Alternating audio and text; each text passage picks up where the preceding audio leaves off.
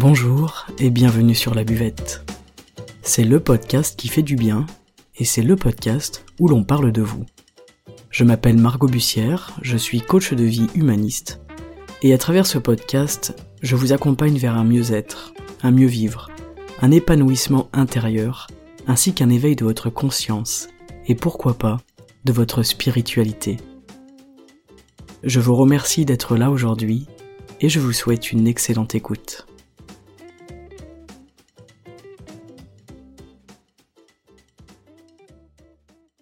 Et c'est parti pour un épisode en 5 minutes pour comprendre la symbolique du yin et du yang. Alors d'abord on va s'intéresser au premier signe que l'on voit, c'est un rond.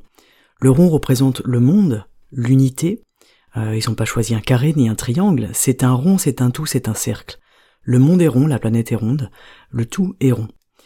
Il faut un rond pour que ça circule, pour que ça bouge. Prenez l'exemple d'un ballon de foot. Il est rond, il bouge, il circule. S'il était carré, il serait cloué au sol, il serait en stagnation.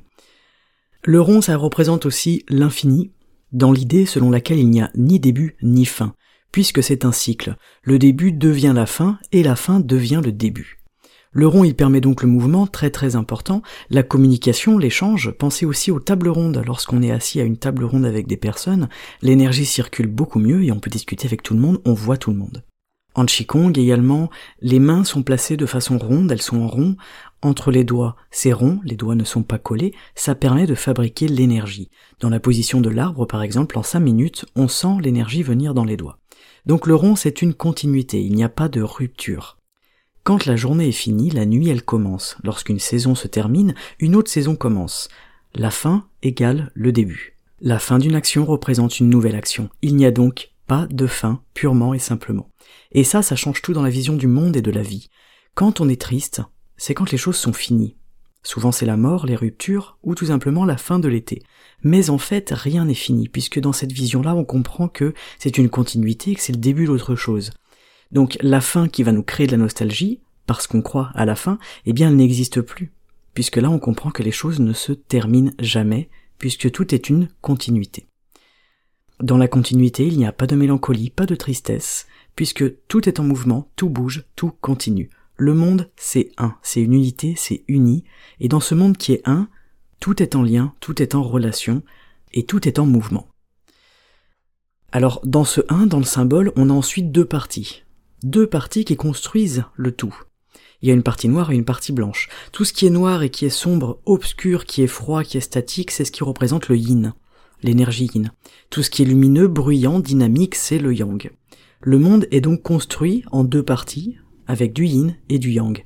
Mais ces deux parties, ce n'est jamais vraiment moitié-moitié, c'est très souple, c'est dynamique, ce n'est jamais statique. Le mouvement, il est d'ailleurs représenté par le trait arrondi.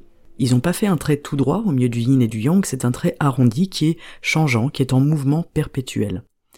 Le yin et le yang, c'est un petit peu toute notre vie. Le matin, on a plus de yang, l'après-midi on a plus de yin. Quand on est enfant, on a plus de yang, quand on est plus âgé, on a plus de yin. Mais tout ça, je vous l'expliquerai en détail dans un podcast un petit peu plus long.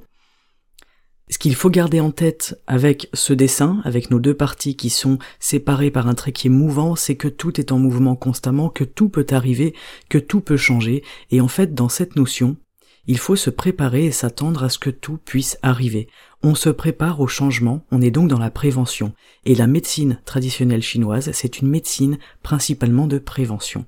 Si je suis ok avec le fait que tout peut changer et tout peut arriver, je n'ai pas peur, et lorsque ça arrive, je ne subis pas la situation, je ne suis pas dans un choc émotionnel, puisque je m'y attendais, puisque je vis avec cette vision du monde.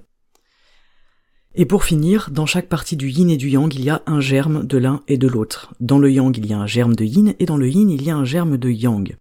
Ça nous rappelle bien que rien n'est totalement yin et rien n'est totalement yang, qu'il y a du bien dans le mal et du mal dans le bien, qu'il y a de la mort dans la vie et de la vie dans la mort. Et le monde ne peut pas fonctionner sans être mélangé, en yin et en yang, il y a de l'homme dans la femme, de la femme dans l'homme, etc. Et ce germe, il est dessiné au bout du symbole, et ce n'est encore une fois pas un hasard.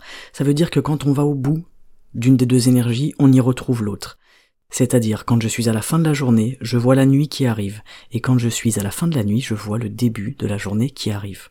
Au maximum de l'obscurité, on retrouve de la lumière, et au maximum de la lumière, on retrouve de l'obscurité. Quand on est très mal et qu'il est difficile de voir du bien, c'est que ce n'est pas encore le moment, d'accord? C'est qu'on n'est pas encore au bout de cette petite goutte euh, de yin ou de yang, et plus on s'approche, plus on va voir ce qu'il se passe. Donc ne baissez pas les bras, il y a toujours du bien dans du mal, il y a toujours du bien qui sortira d'une situation difficile.